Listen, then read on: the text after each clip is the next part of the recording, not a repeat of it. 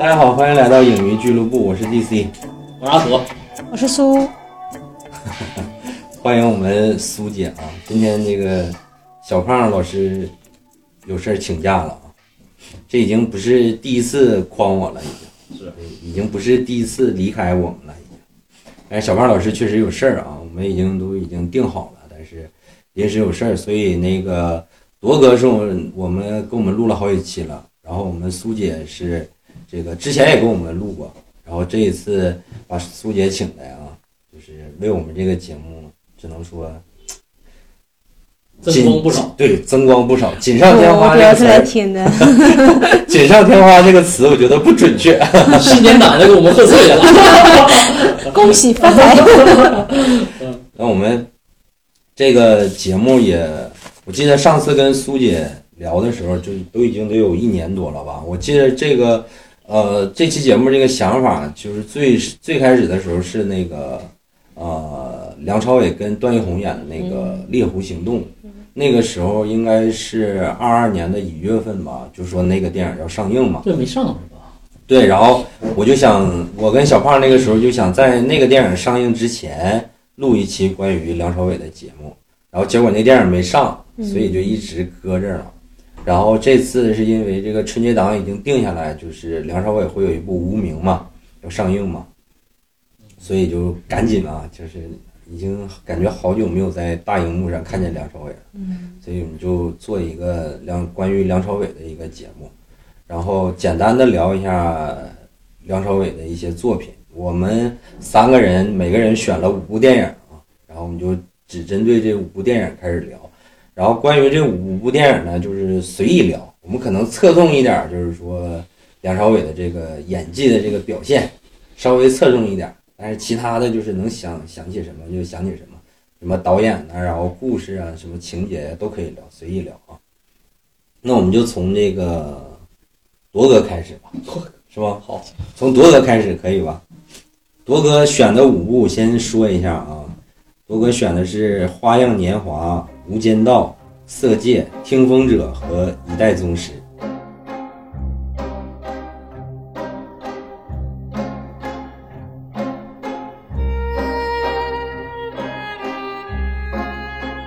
先聊一下这个《花样年华》， 《花样年华》也是其实很出名的电影，但我一直没看过，也是去年二二年嘛，那今年二三年了，去年二二年看的，看完之后，因为他是我其实也是奔着那个王家卫去的嘛，王家卫因为嗯王家卫拍的嘛，因为我之前确实好像在我记忆中，我看过最深刻的就是《一代宗师》，或者在以后再聊《一代宗师》啊，嗯，后来我就看完整个之后，电影下来以后，感觉确实是首先给我感觉还是就是整个电影的风格是王家卫的他一贯的一个风格还是很明显的。但是咱们聊聊聊聊聊这个梁朝伟嘛，我就觉得在梁朝伟在这个片中扮演的这这种就是属于这种这个啥呢？就是属于这个文艺青年啊，这种他是一个编编一个属于一个文字工作者吧，是吧？一个那他的那个职业在那里。他是报馆的一个编编辑，对对对，一个编辑，就是这种文化文化人嘛，把文化人那种性格刻画的非常非常那个淋漓尽致，很深刻。再加上他的一个性格演绎，我觉得就是他把这个这个这个整个就是他那个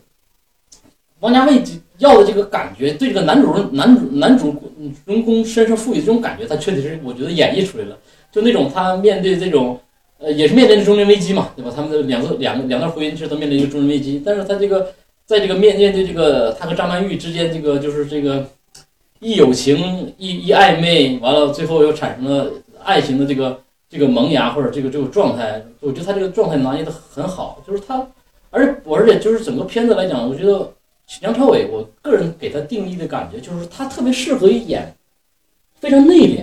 的一种角色，就是他可以不是他可以他可以把这个人内心表现的很丰富，但是他演绎出来的就是行为上不会那么疯狂，他是一种压抑的，就是他会他会把一直内心很丰富的压抑下来，完了再通过他的表演呈现出给大家觉得他内心是很丰富的人，但是他的一一直是一种很很克制、很控制的状态去生活或者面对一些其他事情，就在他这个状态或者演绎中能够体验出这种。那这种反而呢，其其实演绎到男人身上来讲，其实也是很有魅力的嘛。就是显得这个男人其实就是有一种很神秘的感觉。刚才你开头一说嘛，我就想想哦，原来这个如果要形容这个《花样年华》，我觉得就是他演绎了像像就那个俗话讲像谜一样的男人的那种感觉，是是是是这种这种感觉。所以这部片儿给我整体的感觉就是他会演绎出演绎出一个中年男性啊，再加上有一些那个文化人身的一些特质啊，包括他演绎的性格也好，他把这个这这种这个内敛的特质，还有这个情感的这个收放啊，都都那个藏深深的藏在了心里。其实他这个这个这个片儿，其中有两个就比较那个，就是说可能我印象深刻的一个场景吧，就是两个场景，就是说他演绎了一句话嘛，就是这句话可能大家也都听过，就是说。就像你，你像你，就像你，相当于你想去见一个好朋友，你你那好朋友，你你知道他离得你很远，你今天晚上我就想见到他，你就很欢喜的去奔向他家走去。当年你走到他家门口的时候呢，你当准备敲门的时候呢，你就不敲了，完你就回去了，知道吧？他其实这个这个《花样年华》其实就有很多这个意境，这个表现出这种场景在。我觉得其实有两段，一段是梁朝伟去找他，应该是，还有一段最后一段是那个张曼玉去泰国，是吧？去泰国，呃，他或者去泰去泰国去找他，找他之后他俩就新新加坡，对是新加坡啊，新加坡但是新加坡，结果他两个都没见着嘛，对吧？都没，就是其实都是有意在错开对方，就那种感觉，就是这种，就是这这两场戏，我就我觉得就对这句话完了又有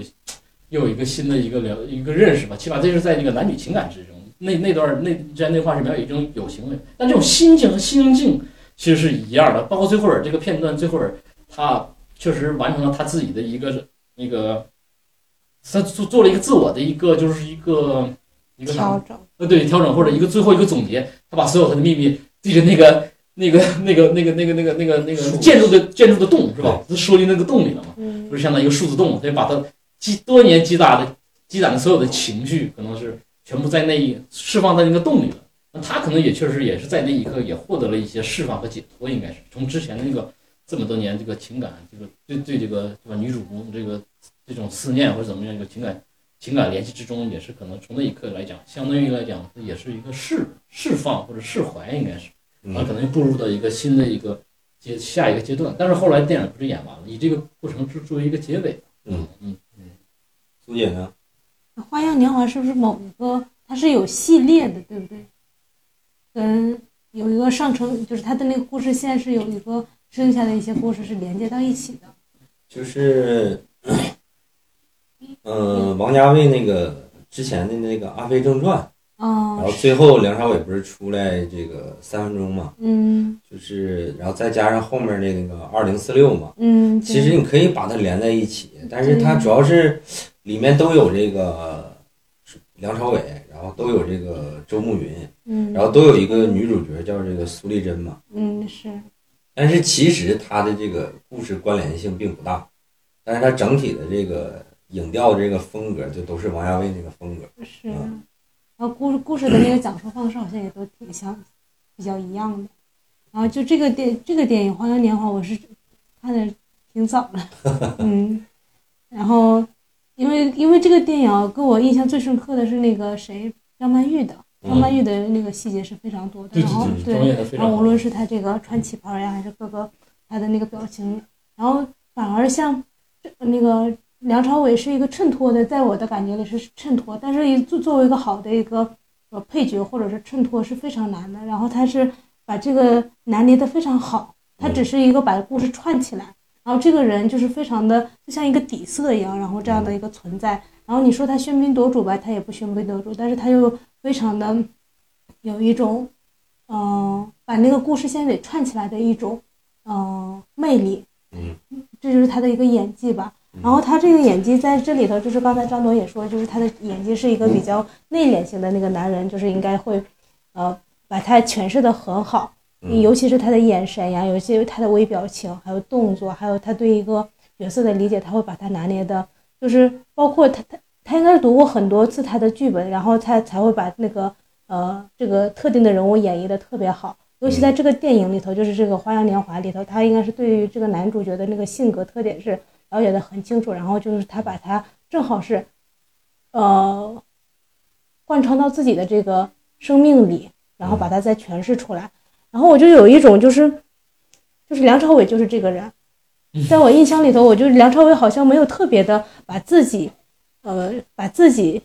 演绎，就是把我我是不不清楚梁朝伟这个人是什么样子的一个性格，我只知道他塑造的每一个电影每一个电影里头的每一个那个角色是什么样子的、嗯啊。然后就是看到这个《花样年华》的那个里头的，因为我有我记得他这里头是不是有个镜头，他就一直在写东西，嗯，对对啊对，写小对说，呃，对，一直在写小说嗯，然后就是我会觉得这是梁朝伟，嗯嗯，嗯，这是我印象的。嗯，这是他的印象 啊。其对其实那个苏姐刚才说的这个，呃，就是梁朝伟他相对于这个张曼玉来说，就是显得就是配角一点儿，嗯，只是相对上来说，但是他嗯肯定不是配角，因为他是不男主是嘛。对，但是他其实就是说，你在整个这个故事里面，呃，梁朝伟他老婆跟这个张曼玉她老公就是偷情嘛，哦，我就现是在他们对他们两个是这个互相出轨嘛。嗯那么其实一个是精神出轨，一个是肉体出轨，是吧？但是其实这个时候就是说，相对于来说，其实你在现实生活当中，你想象一下，其实相对于来说，在这种情况下，其实女性她能够发挥的空间会更大一点。就是我们从嗯戏剧层面上来讲的话，就是说，呃，张曼玉这个角色她会更外放一点，就是她演的嗯东西会更外放一点，就是她可以哭啊，嗯，她可以稍微的就是呃说话声音大一点。然嗯后他的肢体动作会稍微开一点儿，是这种的。包括这个他穿了这个二三十件儿这个旗袍嘛，嗯一直在走。但是其实相对于来说，就是梁朝伟会偏内敛。，嗯是就是现实生活中，你说你出现这种事儿，就是作为一个男性，你也不可能说会会跟别人分享这个事儿吧，对吧？所以说，你就你很多事儿你都要压着嘛，因为他其实我们就是从一个可能就是一个比较这个古板一点儿的一个印象当中也好，就是说这种事儿就是除了伤心难过以外，对于一个男性来说，他有一种屈辱感。嗯就是自己的老婆出轨了，他会有一种屈辱感，这种屈辱感致使得他比较冷，就是他的面部会比较冷，就是说你会感觉说他好像并不是很在乎的那种感觉，但是他其实他所有的戏都是从他的眼神当中流露出来的这种感觉，但是其实他有有，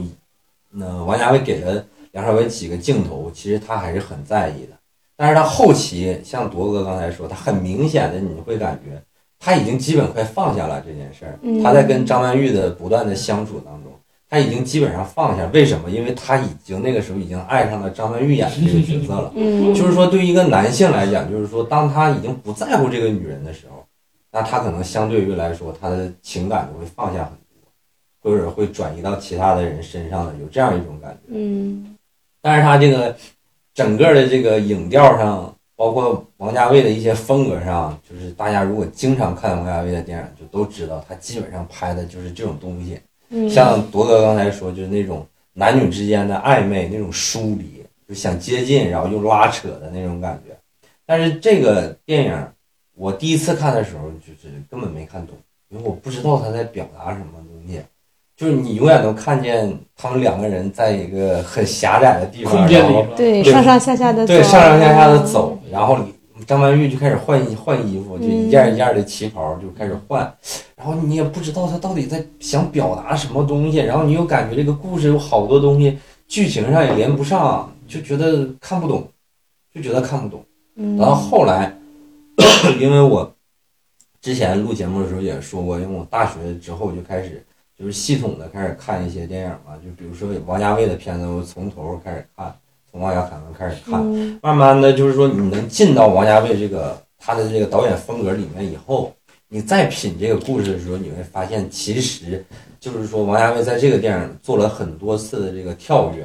嗯就是包括有一些影迷大家也都发现了，就是张曼玉换的这个旗袍其实就是时间的一个流逝，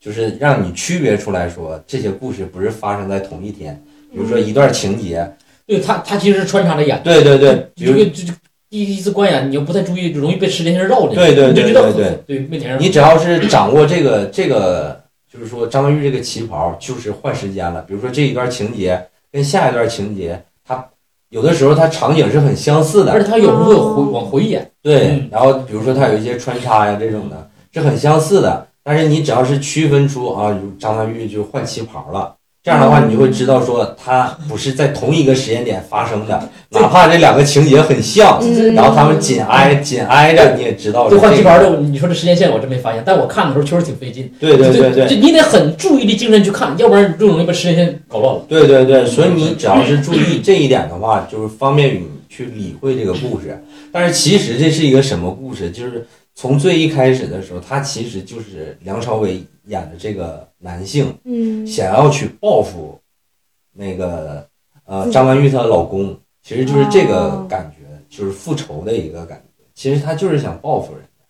就是说你跟我老婆就是有偷有啊，偷那情他嘛。接接近那个张曼玉，对他其实就是不为了太嗯复仇的这种感觉的一个东西，包括你就是你你你说张曼玉跟那个梁朝伟就是他们那个角色，就是互相的这个老公和老婆出轨嘛。嗯，然后你说怎么就那么巧，他们两个就以邻租居着一个邻居的房对子？他俩是因为租完房子之后才出的轨，不不不不，之前吗？之前肯定就出了，所以我就感觉，因为这些东西王家卫都没有交代，就是你要怎么理解都可以。我的理解就是，其实就是在之前，梁朝伟就已经发现他他老婆已经出轨了，哦，你说这意思啊？然后他就故意挑到他旁对边儿，他故意要挑在这个做张他曼玉邻的居，住他邻居，然后好接近张曼玉，哦。然后通过他想和张曼玉发生一些关系来报复她老公，嗯哦就是这个，我是这种理解。啊哦，但是整个这个影片，你也可以理解成就是一个巧合，就对就是这么对你也可以理解成报复仇，在一个复仇的起因里是面吧？？哦但是其实就是王家卫有几个镜头给到这个梁朝伟，就是你就发现他是一个内心其实有一些阴险的一个人，有点类似于《色戒》里那个易先生，嗯有一些神情很像的，嗯，就是有一些，但是他那个镜头都是那种不是很。就是一定要让你发现的那种感觉，嗯就是你发现了就发现了，如果你没发现就没发现的这种感觉。然后里面其实就是再说回来，就是我个人认为还是觉得就是说张曼玉演的真的是非常非常好，然后也拿了很多影后嘛，因为这个角色。但是梁朝伟演的真的是很好很好，嗯这个真的是他第一就是说他跟王家卫合作很多次之后，他对于王家卫的拍摄的这个电影的方法，包括这个剧本，嗯，其实王家卫拍根本就没有剧本，哦，但是他能够完全去把自己豁出来，一个演员能够把自己完全投入到这个角色，然后融入到王家卫的这个电影风格里面。然后每次表演的时候，包括他吃这个云吞面，然后他说自己吃了二十七次，就一直在吃面，他也不知道到底想要演什么，嗯，就一直在吃，给不同不同感觉的这个吃，就一直在吃。那不是等那女的吗？等张卫健就打。对呀、啊但是王家卫也不跟他说说你要嗯带一种什么情绪去吃这啊个面，嗯就是你就是吃面对，然后吃不行再吃，就是这样一直让他自己去体会是对吧？对对，他一直是这种感觉，所以我觉得嗯为什么王家卫就愿意愿意用梁梁朝朝伟伟，就是其实就是因为梁朝伟愿意去花费这个时间，也愿意去花费这个嗯去嗯揣精摩力，去一直来配合王家卫的一些对想想法。法我觉得是这一点是很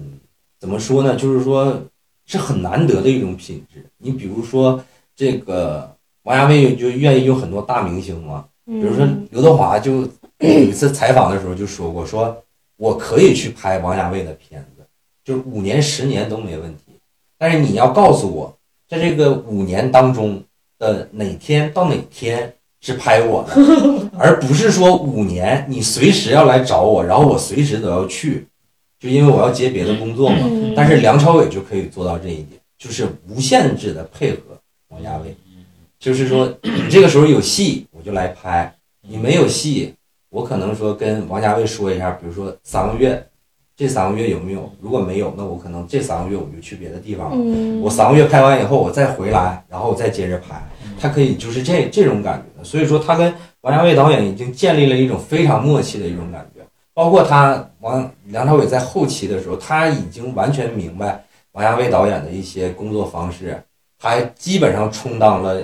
很多主演的这个副导演的这个工作。嗯就是有一些演员他接受不了这种感觉。第一次拍王家卫戏的话，比如说章子怡跟他拍《二零四六》的时候，就接受不了这种感觉，就崩溃嗯了，就不会演戏了。那这个时候，包括没有剧本，他也不知道怎么演。嗯然后梁朝伟就会充当一个中间的一个角色，就是说解释你要一怎么下嗯样啊，去配合，就基本上这种感觉。那梁朝伟也因为这个片子就是拿了戛纳的影帝嘛，嗯，然后拿金像奖影帝的时候，他还喝醉了嘛，然后上台了以后说了一个最短的获奖感言，就是说谢谢王家卫，就走了，就说谢谢王家卫，谢谢，然后就走了，就说了七个字，其实就是他跟王家卫建立了一个很很良好的一个合作关系。但是话说回来，就是《花样年华》这个片子，就是如果你能接受王家卫这种风格的话，我觉得还是。呃，尽可能的就是静下心来，你就好好品一下这个片子，它有非常非常多的暗线一直来支持它这个片子。然后每个人可能有每个人的理解，但是大概的一个故事基本上就是这样一个故事。也就是说，他去复仇，去接近张曼玉，后来爱上张曼玉。当他发现他自己爱上张曼玉以后，他又不敢去嗯去去勇于去表达这个东西，或者是他已经意识到，就是说张曼玉她不可能跟她老公离婚，嗯所以说她自己就跑到新加坡去了嘛。嗯包括那个很经典的那句话，就是说如果多一张船票，你会不会跟跟我走？走，那一段整个的这个视听语言的一个调度，有很多人说这句话可能梁朝伟演的那个角色根本就没有跟张曼玉说出口，哦只是说他自己己想，想的，哦就是说嗯想有有有有这样一个想法，就是说我要不要去跟他说。嗯，但是可能实际就没有跟他说。嗯，但是那个语镜头语言给到的，就是说那个电话铃响起的时候，旁边还有打字的声音，也就是有很多人分析，就是说有可能就是说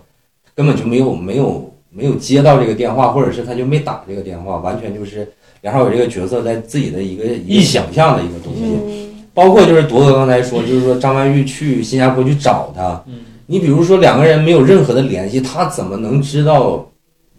梁朝伟住在哪儿呢？还把那双拖鞋给带走了，嗯对对对，那一个很关键的道具嘛。就是说这那个没有那双拖鞋，可能这也是用变成臆想的了。对，或者是有可能就是说他拖鞋就是丢了，然后他就是梁朝伟就是认为是他来来取走了了，把把拖鞋取走了。啊，那这样的话，他其实这个电影的视角永远是在从不断的变化莫测哦，然后猜对而测。且还是从梁朝伟方面就对是来对对诠对嗯释这个电影，啊所以就是说，你怎么理解都可以，你也可以理解为就是说张曼玉就就是去了，就是因为就是他梁朝伟还有个朋友嘛，嗯他俩在一起嘛，嗯，就是说他中间省略了大段的这个东西，你就可以理解为说张曼玉这个角色就是找到了他朋友，哎，然后就知道他在哪儿了，然后就就怎么怎么找样，了，就这种感觉的一个东西。包括最后那个张曼玉有个小孩儿，嗯就是梁朝伟出国以后再回来。然后就问那个邻居说：“这个这个房子住的是谁？”他说：“是一个女人领个小孩儿嘛。嗯”然后那个小孩儿到底是张曼玉和她老公生的，还是和梁朝伟？和梁朝伟的一个孩子，因为那个小孩叫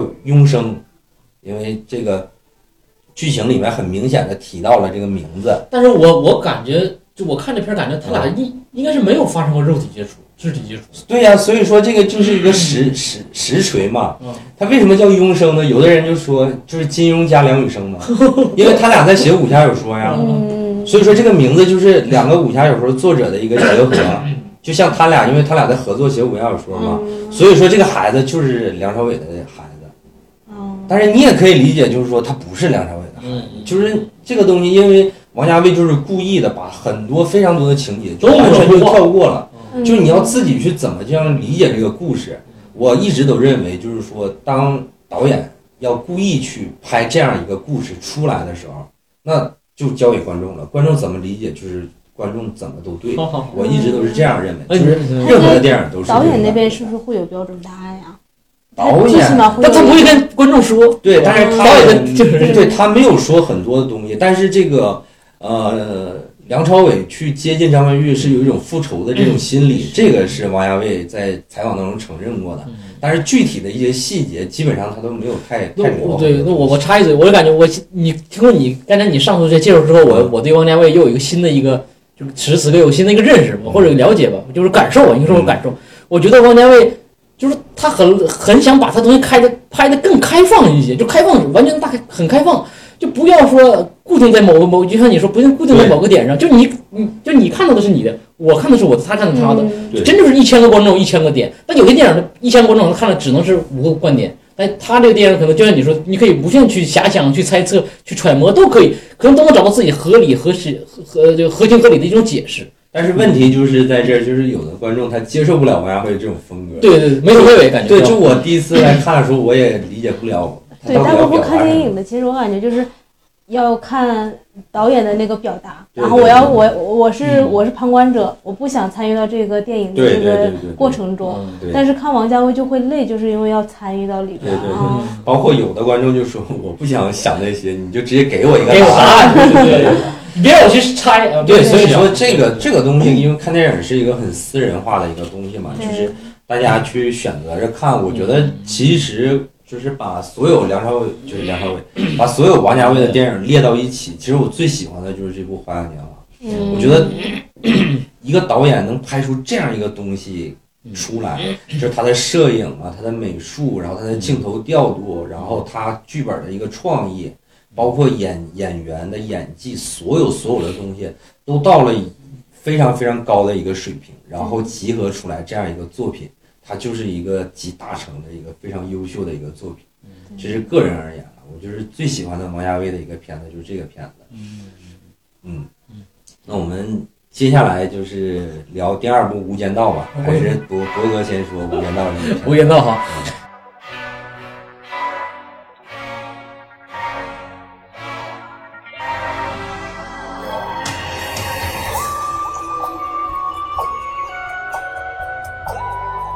无间道应该是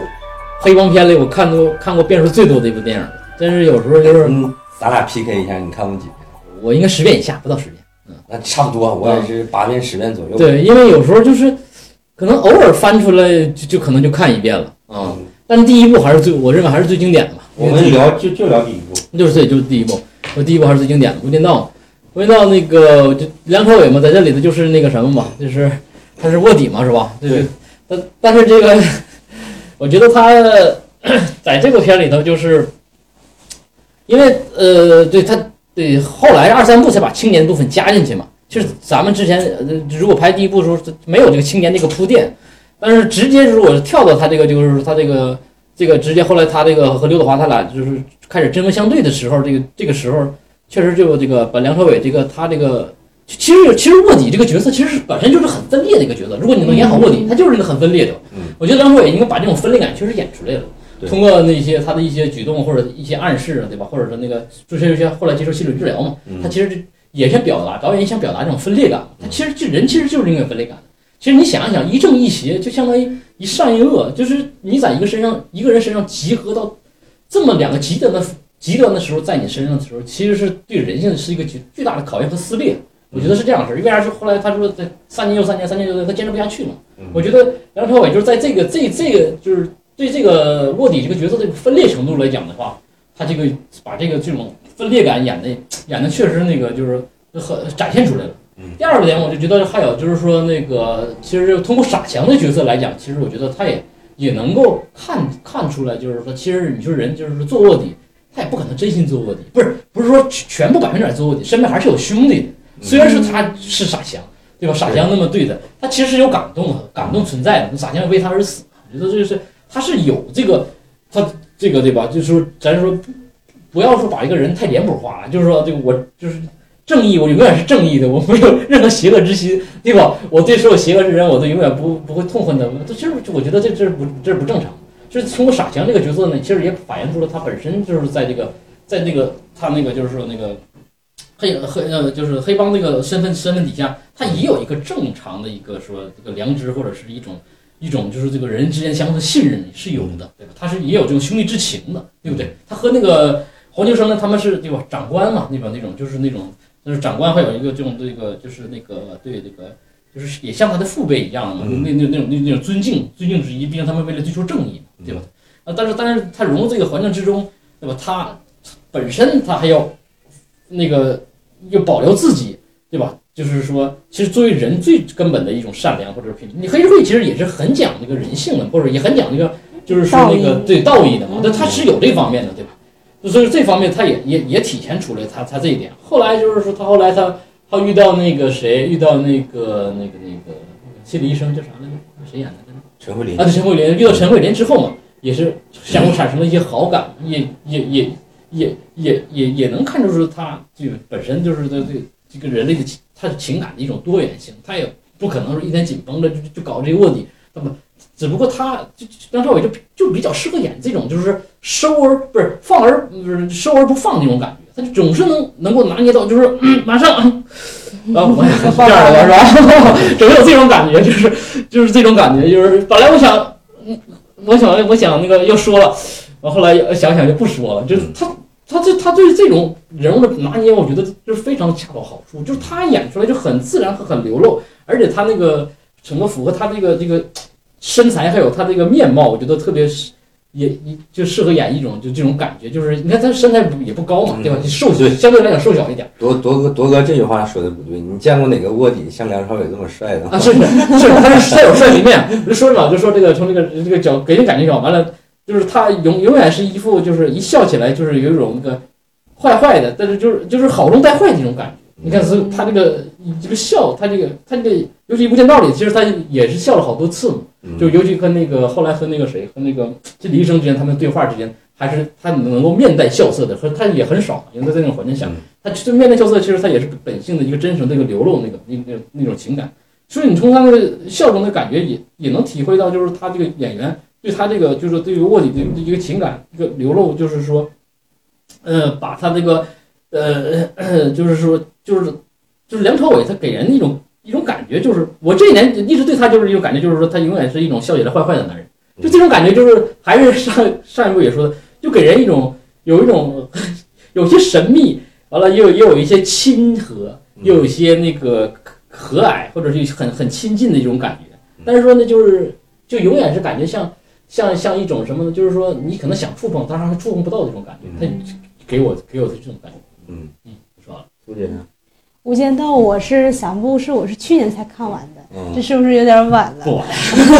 看看了就行。对，之前是去年是看过，但是现在记忆也有点淡薄了。但是我一直觉得《无间道》给我的一种感觉就是黑白相间的一种那种色彩，它偶尔会出现一个棕色调的一个色彩，就有可能就是听那个调声的呃对音响的时候的那个声音的时候，它就会出现一些别的颜色。然后但正常的时候，它一般都是什么呃那个云云压着，然后就是它那个建筑也是比较。呃，像南方城市的那种建筑，就是白色的有黑色的，但是它不会有彩色的会出现。所以说，它这个电影的它的主调曲可能就是以这种的色彩来反映梁朝伟他这个人的这个心理变化，或者是他主要的一个人生就是类似的，他嗯就是可能在游走在这个黑白之间，嗯啊、永远不能见见光嗯啊、然后他慢慢慢的，他就是所有的他的性格也是受到了这个嗯工作或者是这个有点像或相互成全吧。他嗯可能他的性格就是成全了这份工作，也有可能是这份工作塑造了他的这个呃性格心理特征，呃嗯对性格。然后就梁朝伟就是在这个电影里头，就是真的是帅，帅到嗯了就是、嗯对就是对，无论是胡胡子很胡胡就是有点胡子和胡有子点大灰色，然后 头发头发，他一般会穿个黑色的那个呃夹克儿夹克儿，对，嗯然后站在那个那个天台上，嗯嗯，然后就是非常的帅气嗯，嗯，然后他那个演技也确实像刚才那个张铎说的， 就是想触碰，但是不敢触碰，然后想想放出去，但是又又又是理性，最后会把他的呃，最后就就比如说啊，我不干这份工作了，但是理理智告诉他，我为了某种这种情谊也好，为了某种这个工作上的责任，我必须得是收回来，我必须得还得去执行。所以说，他整个电 影就是一种压抑中带着帅气，然后又带着这种侠侠客的这种感觉嗯演下来的，嗯非常精彩。嗯，嗯其实那个苏姐刚才说的很对啊，就是大家仔细想《无间道》的这个剧情里面，你会发现它基本上夜戏非常多，嗯，对然后或者是室内暗色或者是室内的是戏，呃嗯那都比较偏暗一点对。反而是最后结局高潮那场戏是在天台上面，嗯，然后之前他跟那个梁朝伟这角色跟长官见面在天台，嗯但是那个戏很短嘛，嗯就最后你会发现反而是这个高潮戏的一个部分就在天台，嗯，然后很明亮的一种感觉里面。嗯那整个这个片子，我还是想说，就我小我小的很小的时候就看过这个片子，哦，哦，大概十十一二岁的时候就看过这个初片子，中的时候，呃，零二年的一个片子嘛。嗯，那个时候我20我主要是以为它会是一个 就是那种枪战片，或者是就是很激烈的那种片儿，嗯，然后我一看完这个不片同的子，港产对，片我别这这是在拍什么东西啊？太小没看懂。放纵。然后还是后来，就是开始看，又重新再看的时候，你才能发现说这个片子哦，原来是这样的。嗯，就这个片子是有动是有动作指导的，但是基本上就是没有这个大的这个枪战抢戏，啊嗯，只有在这个那个黄 Sir 死就是从楼上嗯坠掉下来对的那时是候，最激烈一场就有一一小段儿嘛、嗯那种感觉的一个东西。那主要它其实还是聚焦在这个刘德华跟梁朝伟两个主角当中的一个内心戏嘛。嗯所有剩下所有其他的人都是为他俩服务的嘛，他俩就是这个内心戏。嗯呃，我说一句话可能有点不太恰当，啊就因为当初这个头段时间的时候，就是这个《无间道》上映二十周年嘛，嗯然后那个导演也是参加了各种采访、各种活动，然后也在说说当时这个剧本的时候，呃，给这个刘德华和梁朝伟去挑，就说你们俩演哪个都可以，你们都能演。嗯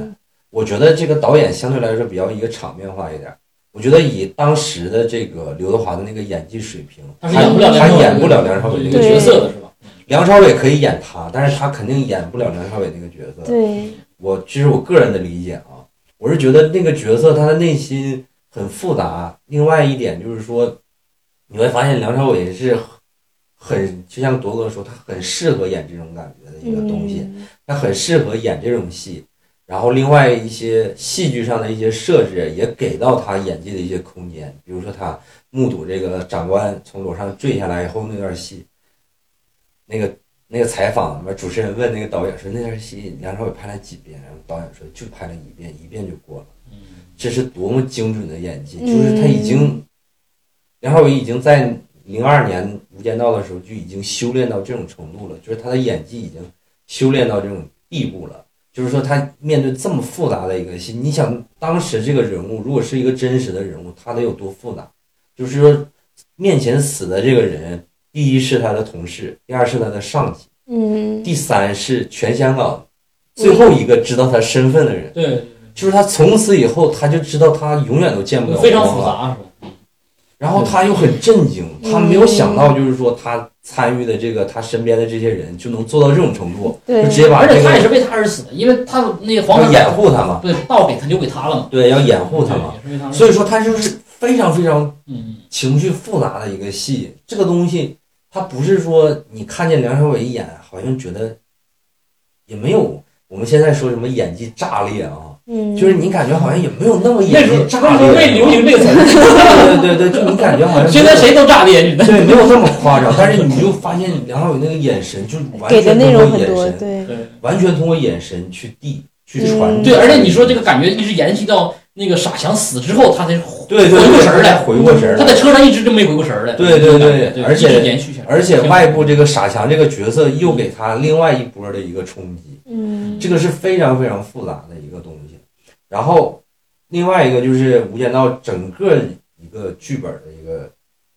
就是一个成功，这个剧本是一个非常难得的一个剧本。是就是我们之前看一些卧底片，就是黑帮进警察卧底，然后警察去黑帮卧底的这种的。嗯然后你第一次看见这种双卧底的，就是大家互相卧底的这种的，嗯是第一次看见。包括后来这个马老马丁不也把版权买买到好莱坞，然后去翻拍了一个，嗯是这个莱昂纳多演的，嗯演哎，梁那朝获奥斯伟这个卡角了色。呢，那演的不太莱好。莱昂纳多演梁朝伟这个角色，然后马特达蒙演梁刘德华那个角色。嗯然后就是它整个的这个设置是非常精彩的。然后导演也说是因为看了那个吴宇森那部《变脸嗯》啊，就是说《变脸》那部电影就是那个谁，那个尼古拉斯凯奇和约翰特罗沃尔塔演的，就是两个也是一个警察，然后一个歹徒，然后通过高科技换脸，就是把脸整个互换了，然后发生了一个故事。哦然后那个导演说，我就觉得这个换脸这个有点不太实际，然后他就想我怎么才能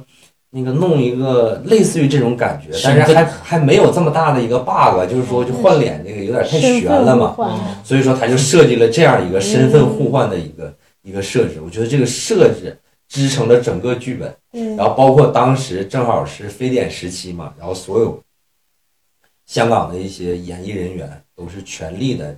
来拍这个戏，所有的东西都是顶格来的，里面四四个影帝嘛，然嗯后所有的配角都非常精彩，嗯，包括两位女配角，连郑秀文、陈慧 琳后来演一个女，萧亚哎轩基本上没有几场戏，萧亚轩一场都戏嗯都来，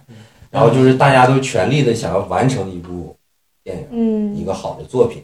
然后最后也拿下了这个当年的票房冠军，然后也是名利双收。然后梁朝伟又一次拿了影帝，梁朝伟一次一共拿了五次金像奖影帝，然后四次都是王家卫的电影，这是一个例外啊。就是他演了《无间道》，拿了这个影帝，嗯，就是每次在跟刘德华 PK 的时候都是梁朝伟赢。那刘德华呢是男配吗？刘德华也是男第主啊二部拿影帝了，刘德华第也是三部拿影三帝部了拿影帝，啊，哦他都是他就是双男主，双男主都是可以报的，就都可以报男主，他们都入围了，但是最后都是梁朝伟赢了嗯。其实那时候还，我觉得现在这个电搬电影就更鸡贼了，以前还是挺实际的。嗯现在如果以现在这个评选标准鸡贼的来讲的话，把他俩都双影帝了，肯定会这么啊哦搬，是谁也不得或罪。者是当年还是挺实，就我觉得颁这个评委会还是很公客观一点。我觉得或者或者是或者是，比如说把梁朝把刘德华报一个男配角，嗯 这样的，话获奖的几率会更大一点。但你的配角刘德华不一定会接受啊。明明戏份都一样，对，所以说就是你整个的一个电影的一个配置，就是大家都全心想要做一件事情的时候，所有的东西都是对的，然后再加上就是演员呀、导演呐，所有所有的东西，包括这个导演叫刘伟强嘛，嗯如果大家看很多这个香港电影都知道，拍过什么《古惑仔》啊、什么《头文字 D》啊，什么都是他拍的嘛。他是一个极其片场极其暴躁的一个人，然后他是一个可以在脑海当中剪片子的一个人，啊，就是他可以完全做到说。演员完全不理解，说我这段戏跟之前的一段戏是不接的，但是他说你不用管，嗯我能你给就这么剪给出来我是演吧？啊就他已经在脑海里面假把的这个片子已经给完成了，啊，嗯，他都可以这么去拍。然后在《无间道》这部戏的时候，他放弃了他的这种风格，好，要去尊重所有的人，然后就是你要大家要彩排，要过戏，就是那种慢工出细活的那种感觉。嗯就是所有的人就一个目的，就是我们要在那个特殊时期做一好部作品，好的作品，来提振整个电影的市场的一个士气，嗯，是这种感觉的一个他东这西是。做到了，啊，天时地利人和，所有的一切都到了一定程度，然后出了这么一个片子。嗯那我话又说回来，就是我觉得那个时候的刘德华肯定演不过梁朝伟，但是我觉得刘德华在在里面也也非常非常好了，已经非常非常好了，真的很好了。他也把他自己嗯能演的都演出来了。对他他能演的都演出来，而且他这个复杂的这个人物，他也演演出来很多很多的一个东西。嗯我觉得刘德华演的也很好。然后里面，我除了就是大家都这个津津乐道的这个就是这个坠楼戏，然后梁朝伟一个演技爆发的一个桥段的时候，除了这个， 我印象最深的就是那个三年之后又三年，嗯三年之后又三年的这个，这个也成了一个梗了嘛。但是你也能够明白，就是有有些时候有些事情，它不是人力可以控制的，你就会发现，就是说有些时候，你去反抗这个命运的时候，你是反抗不过命运的，就是你能耐再大的时候，你也反抗不过这个命运。这个时候，这个人物是他身上一个注定的一个悲剧色彩就出来了。因为我后期再重新看《无间道》的时候，已经看了很多香港的港片了嘛，有很多卧底之类的这种的。就是当他说这句台词的时候，我就已经知道了他结局一定要死的了，就是他一定会死嘛，嗯，要不然他不可能说这种台词。就已经快十年了，我已经要撑不住了那种感嗯觉。一般在港片里面这么说的，比如说什么明明天我就退休了，这最后一票是吧？干最后一票， 对干最后一票就都会出事儿，他他基本上就是这种感觉大嘛。概敬礼了，对，所以我就对他这句话印象很深刻。然后还要再提一下的，就是这个电影的配乐是陈光荣做的，嗯他这个配配乐我非常非常喜欢，嗯，里面有很多段儿这个出了好几好几好几个经典的经典都。很经典。然后，呃，除了这个大家字面意义上理解的这个双雄对决，它里面会有很多这个呃群戏，嗯，包括就是他第一场做交易的时候，嗯，然后那场非非非常精彩。怎怎么跟这个泰国人做交易，就是曾志伟演那个角色，嗯，怎么跟泰国人接头，然后两方的卧底在互相传情报，嗯然后又跟警方这边又更改部署，然后曾志伟知道警方要改部署，然后他要改这个接货方嗯对式一。套，对整个的那一场戏是非常非常复杂的，它涉及到非常非常多的人。你看导演的调度，包括剪辑的节奏，嗯，真的完成的非常好。这一看就是，绝对是完全有功力的一个导演才能做出来的一个东西。这样的话，才能对得起这帮演员的这个演技，不然的话就浪费了。嗯就这种阵容，将来也很难见了。我觉得是非常非常难得的一个片嗯子。然后下一个就是《色戒》，还是铎哥先说吧。色戒，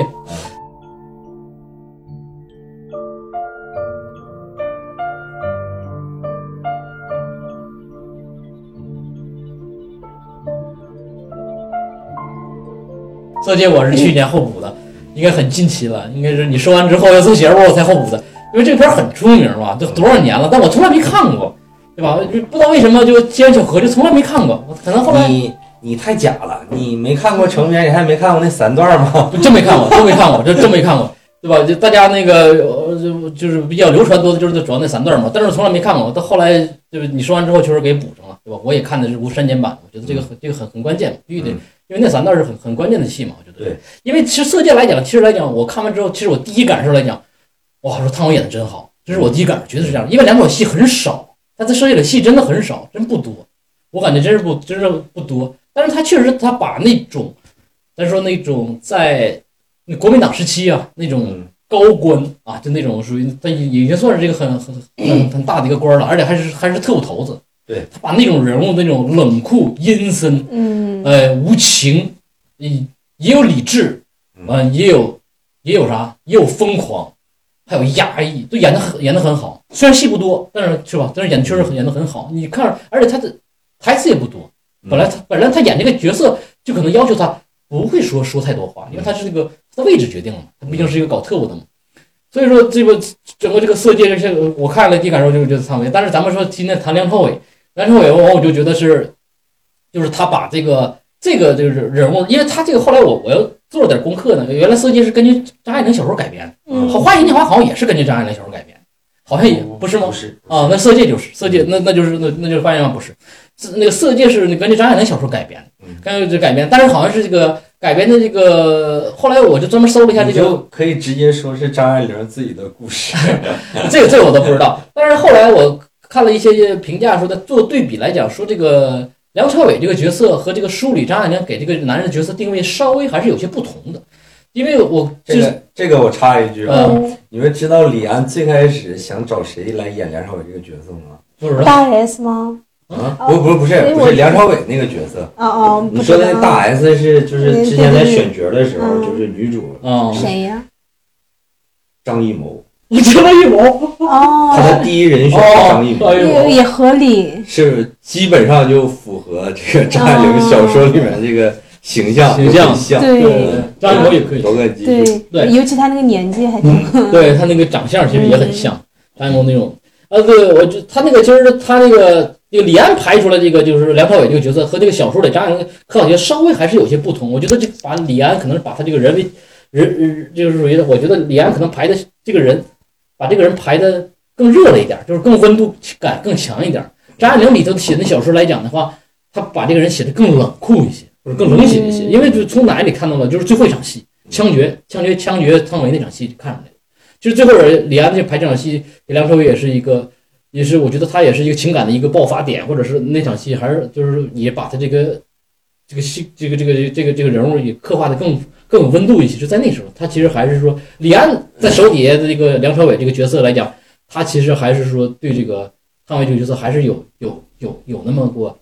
爱意之情，他在产生过。他其实整个就是一个大女主的戏。对对对对，是他他他有有这个流动过，但是看有些人说这个，因为我也没没看过原版小说，有有人说看原版小说的时候，其实这个这个男物是个很冷血的，他根本没有把这个爱意在这个这个这个就在他这个心中流流淌过，他只不过是稍微有点感激他，因为他毕竟他救了他一命嗯，对吧？但是他没有这个爱意，但后来梁朝伟的演绎来讲，就会儿他十点钟枪决嘛，他看表，嗯呃，到那个汤唯曾经住过他家的房间里那个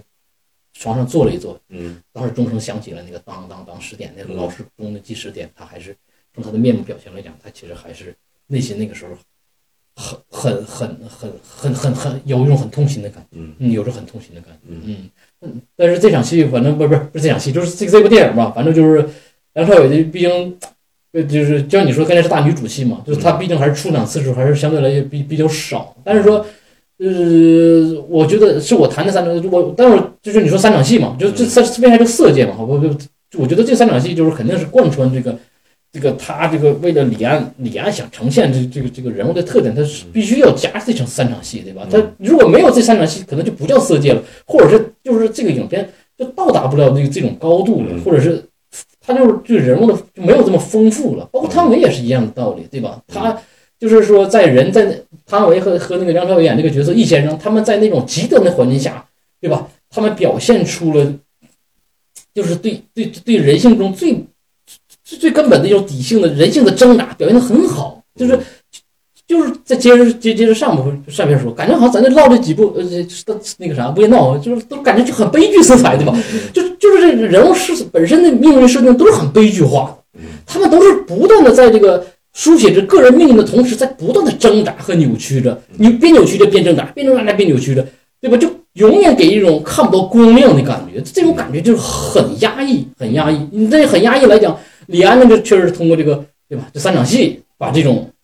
很压抑的、很压抑的状态确实展现出来，完了或者是一种，它是一种表现手法。我觉得这这这这是那个这三场戏是非常有必要的一点，就就我觉得这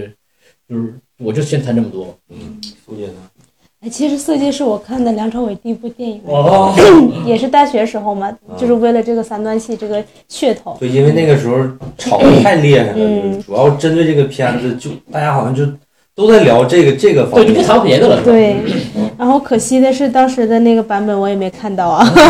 然后我看着也国内看的只能陈建宝了，是吧？对，然后看当时看的就是一个故事情节，嗯啊，然后也中间的很多细节什么都没看到，然后去年也是去年还是我就开始重温的时候，也是嗯这这次我是有幸看到了全部的这个嗯故事，然后就看到看完之后，第一个就是挺震撼的，因为没想到能敢这么拍，嗯就是呃所有的那个角，就是镜头的那个角度啊，然后所有的故事情节啊，就没没想到能，我以为一度以为都是真的是在发生，就不是一个故，就是或旁边有别的导演呀、或者别的工作人员在的这种情况下，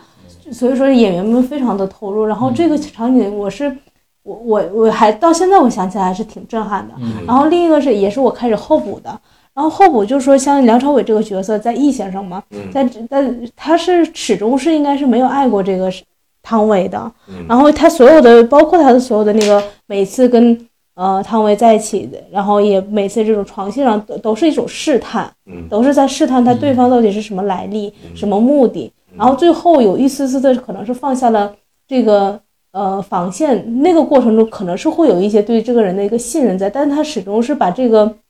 把心提着，然后把那个警觉的像狼一样把警觉都。呃，就是耳朵都竖起来的一个过程。然后易先生就是像梁朝伟，他演绎出来了这个感觉，他每无时无刻，甚至是打麻将，一句话都是在有一个交接在里边，嗯然后有一个就是针锋相对的一个过程。然后所有的话里头都是有细节在，然后这个非常的，就感觉像现在有一种现在的那种职场 戏。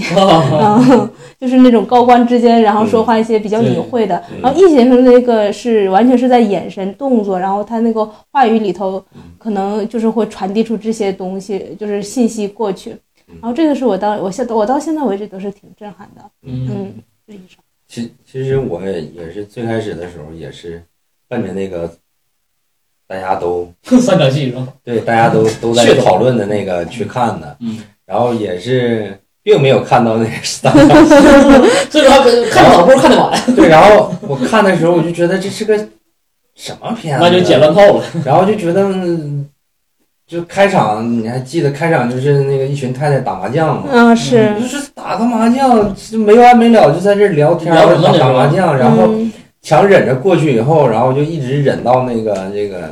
汤唯开始回忆，就是他不是最开始是学生嘛，嗯然后他们就演话话剧剧，然后演的特别尴尬，我说这是个什么东西啊，然后我就不看了。嗯后来是因为我那个开始，因为那个《断背山》那部片子开始，嗯就是因为那个李安拿了那个奥斯卡最佳外语片嘛，嗯就是《卧虎藏龙》断背嘛。山是吧？啊，哎卧卧虎虎藏藏龙龙啊，卧虎藏龙。那个时候李安的名声很大嘛，啊，嗯对，然后我那个时候开始看电影，然后开始看李安的一些作品，嗯，然后就非常喜欢李安。我嗯，我都很经典。他每个对，到作品现都在我也是把李安放在我非常喜欢的几位导演当中，就是说他的片子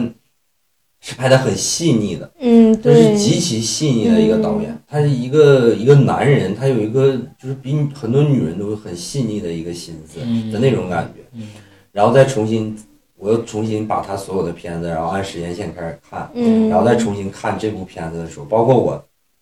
最近那个因为要录这个节目，我又重新再看了一遍。嗯然后真的是每一场麻将戏，你仔细听那个台词，哎都是有所指的。对对嗯对他所有所有的东西对，，包括很很细节的一些东西，嗯就是说，像那个苏姐刚才说，嗯就是梁朝伟到底有没有爱过这个汤唯演的这个王佳芝这个角色？嗯其实我是觉得他，他这种人，他心里已经没有爱了，嗯他只有一种暖意的那种感觉，就是或者是他或者觉一得丝感嗯动，对，有感动，或者是他觉得这事儿还挺有意思的，嗯就是说能让他是提出一提起一点兴趣的这种感觉，就是他能在他的那种，你想他一个特务头子，每天就只是在杀人，嗯他除了那种生活之外的有一一丝的那种感觉，包括你看一那个几场麻将戏，其实那些高官的太太应该都跟易先生有一腿，是就是他已经说白了就是，你不用不用摘，不用摘没事没事我出去就嗯，他已经就是对于这个所谓的这些高官们的太太都，我们用现在的话说都玩腻了玩腻了。对他突然碰见一个像王佳芝这样的，对，年轻王安这还毕竟还是年轻美貌嘛，有关系。第二是他觉得他玩得起嘛，就对我是一个什么样的对，人？我谁玩不了呢，是吧？不是，我不是说谁玩不了，就是我是一个什么样的人？啊嗯我是一个在这个上海滩，那个怎么说，每天过着这种杀伐决断的这对种啊生活，就我就说，就这谁都他就是他，他只有选择别人的份儿，没有人选择他的份儿。对，就有那点种感类，觉有点类似于一个什么意思呢？就是一个小白兔，大想灰狼找想找大灰狼来玩游戏的那种感觉。就是大灰狼说：“我怎么跟你玩怎么成，嗯就是我怎么玩都行的那种我感想觉。我想什么时候吃到你什底么时候吃想你干什么？我看看你的这个，嗯，对我，你我就想知道你到底想干什么，啊嗯而且就是你你想做任何事情，我都赔得起，嗯我都不会输，就嗯玩嘛。嗯其实就是影片里给一个细节，就是这个王佳芝喝咖啡的时候，会把那个口红酒的时候，会把那个口红印留在那个故意的杯子上面。嗯其实不是故意的，就是他想装那个贵妇嘛。人真正的贵妇是不会把口红留在杯子上面的，哦哦，就是说他是很笨拙的，也是我这次看的时候发现的。哦，你就觉是得他是他是他是露露露出对来他已经他已经露出来了，哦就是他根本就不是什么富太太。嗯就是梁朝伟已经发现了，哦因为这因这个为他给了一个杯子的一个口红的一个镜 头，他两其实次有一对次咖啡养给了一个梁朝伟的一个反应，就说明梁朝伟就已经知道了，嗯就是说你根本就不是一个富家太太，你肯定是一 个你的口红不合格，对，你肯定是一个什么哪个哪哪股哪种哪哪一方的势力来派过来的，但是无所谓，我玩得起。嗯然后就是我们说那三场床戏其实是很重要的，就是我们想李安在拍《色戒》的时候，他已经是一个可以说他已经是一个全球知名的一个嗯大导演，就这样一个导演，他不可能说为了一些所谓的噱头也好或者对怎么样他去去拍这个东嗯去西，设计这三场戏，这是完全不可能的。这三场戏其实一个一个很浅显的一个目的，就是我第一次看的时候发现的，就是说，他其实用来展现的就是易先生这个人的残暴，他的这个阴狠。嗯，你会发现这三场戏上来都是很粗暴的那种感觉，就是因为你会发现在电影里面根本没有直接的展现说他怎么去杀其他的人。嗯，他怎么一个狠法，就为什么所有人都怕他，是没有很直接的一些展现的。嗯，而这三场戏是一个非常直接的一个展现，就是你会发现他对待王佳芝的一个态度，就是他在职场上的那个那种态度的一个缩影。嗯其实这是一个很残暴手段的一个表现。对，它是一个很表层的一个目的。其实二一个目的就是说，这三场戏是带着情节走的，嗯你会发现这三场戏越往后的时候，渐入佳境，对易先生是越来越放松对，是放松的。嗯就最后一场戏，你会发现，就是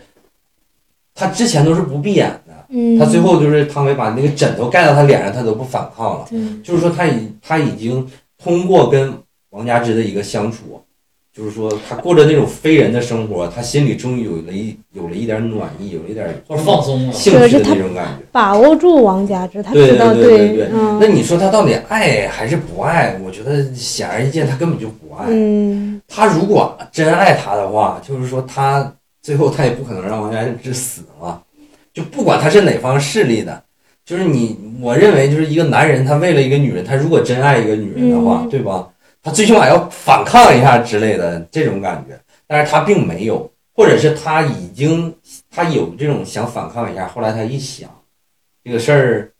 反抗一下也不值得，代价太大了，就是他爱也没有爱多少，嗯，就说白了就是这种感觉。嗯，对，就可是以但是自控他对，但是他对王佳芝一定是比他所有的女人都好的，嗯这个是一定的。对，就是你包括他拿那个最大的一个钻钻石戒嗯戴着的时候，然后他就说戴着，就这种感觉的。嗯包括那个戒指，其实也是一种隐喻。这个戒指是一个很关键的道具，比如嗯说那个开场打麻将首先出来嘛，就谈这个戒指嘛，对各个官太太都戴各种各样的戒指，其实就代表了这些太太们在这个地位圈子里这个地位嘛。嗯，只有王佳芝戴的是最好像是个绿的一个还小挺大的一个一个戒指，嗯就说明她是地位最低的嘛。其实就是李安通过各种各样的细节去铺垫，去丰富这个故事。那话又说回来，其实就是这个梁朝伟在里面的演技，我觉得就是已经不用再夸了，嗯就是他演的确实非常非常好了已经。他的戏其实相对来说不多，但是他为了那个我看李安的采访，就是他为了这个角色，就是为了他靠近这个小说里这个嗯人物，嗯，就减肥，因为他本来就不胖，嗯然后哦他还要减啊肥，就变得很瘦嘛。嗯，就为了符合这个人物。包括你会注意，就是国语，你看那个国语版的，好像就只有国语版吧，就是那普通话版本的，嗯就是梁朝伟是用的自己原声的。哦虽然说他这个普通话说的还是有点别扭，嗯哦就是你觉得还是有点别扭嗯，但是他已经不跳戏，反正对，就已经到最好了，嗯就是他已苦苦练了好几个月的这个国语，就是为了没事，本来谈的也嗯不多，为 了这 个演这个戏。演这戏好像还是那其下他功夫了 啊。其他的一些演员，包括有有有的人说这个这个色戒里面这个败笔啊，就是这个王力宏演的这个角色，是 就是他他演的塌了。了，但是其实你会发现，就是说李安是一个多会挑演员的人，而且在那个时候，他想让谁演都谁都会演，对他有很多选择但的。嗯对，但你说王力宏，对，你就你说，你接着说啊，但是他为什么就选王力宏演？我觉得李安就是故意故意的，故意王力要宏要弄出来一种这个这个学生这种稚很嫩懵懂、很稚嫩，王力就故宏意要适合这个角色，对对是对要对对嗯比，对，一定要稚嫩的。如果不要成熟的不要要换一个演的很好不的要人，成熟反而不是那种感觉了。嗯因为他这个人，就是邝裕民这个人，他其实是喜欢王佳芝的，嗯是但是他就是喜欢嘛，但是他他就是胆小，就是懦弱，嗯就是怂，他就是不敢去表达。对，包括就是说，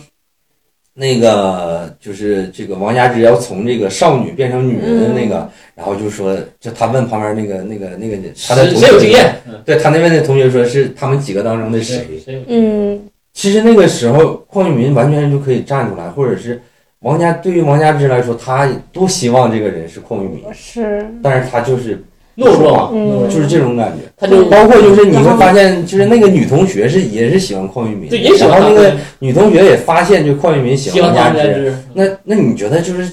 他们最后把那个那个有点猥琐的那个男同学推出来，你觉得是不是这个女同学在一种嗯中间也对啊，也也也发生了一些什么？就是啊，李安拍的就是非常细腻的，就是你你每次看的时候都会有对这这种里的话，新的一对个这里发面现确实有一点啥呢？你看，就从王家之最开始，他们演完话剧很成功，第二天嗯就正就他们都到他们五个人到看台上去了，王家嗯之就走就走到剧场之中了。嗯，嗯，其实我感觉，其实说白了，王家之的命运悲惨也是被他们五个人合谋给陷害。对对是有这种对有这种尤其是在的，对有这种感红觉那是个在角的。色，他其才实他们这五个人其实注定了王家之的悲悲。为什么对把他推出去了，对吧？其中还有个女的，因为这个情感还有一条三角三角这种关系，对但吧？嗯是问题是说，但是问题是说，其实王佳芝这个角色，她注定了她就是一个悲剧性的一个角色。那她为什么？其实我第一次看的时候，我完全不理解，就是一个女学生为了这样一个目的就失身了，就我就觉得很荒唐。嗯我觉得一个正常的一个一个一个女学生，就哪怕在那个特殊的时期，我觉我得觉我嗯觉得会被绑架，也就是被这种观念，或者是被这种就是，呃，我要为国家或者为某个东西要去服役的时候，但他是问会题被绑架。他但当是时问想，题嗯是，嗯，问题是你会绑架，或者是这个，咱们说这个这个那个，就是喝酒的时候，就是说感情到这儿了，你就你没办法拒绝。但是问题是，你会发现王佳芝几乎没有挣扎，就是她连挣扎都没挣扎。就是她哪怕你到这个时候，你哪怕你为了一个远大的目标或者怎么样都好，对就是她连挣扎都没就有。我觉得不正常这一点，你如果你你的反应是觉得是反反反反常识，但是如果要是你给它换成另外一种语境语境呢，如果李安想传达的呢，就是其实当时最开始跟闹革命的大学生，他其实是很蒙昧的，很对愚对昧的，对很容易被忽悠的，但是其对吧？对很容但是其实易很容易被被引导的。对，但是其实我最开始的时候是这么想的，然后后来我再再看那个第二遍和第三遍的时候，我就突然反应过来，就是说，他其实有一有一种就是罗哥刚才说的，就是有一个懵懂在里面。但是其实你看完这个片子，你再回想的时候，王佳芝是一个极度缺爱的人，他需要被认啊，可。对，后来他是需要家庭演出来的，嗯对是吧？嗯她是需要被他是认，他是需要被融入集体之中的，对对他对，渴望嗯情感她，她是渴望融入到一个集体啊，或者是嗯，她其实就是用我们现在的话来说，就是不懂拒绝，她不知道拒绝嗯，对她他被架在了那边。他的一个脑海里面，他不知道拒绝这个要怎么做，他或者压根儿就没有这个意识，他只是希望有人有人喜欢他，就是他身边有人，他有朋友、有嗯家人也好，有亲人也好，或者怎么样，他其实就是想说，我我要无限的去包容别人，去接纳别人，嗯，然后我去付出自己，这样的话，我能够把我所想要的一个感情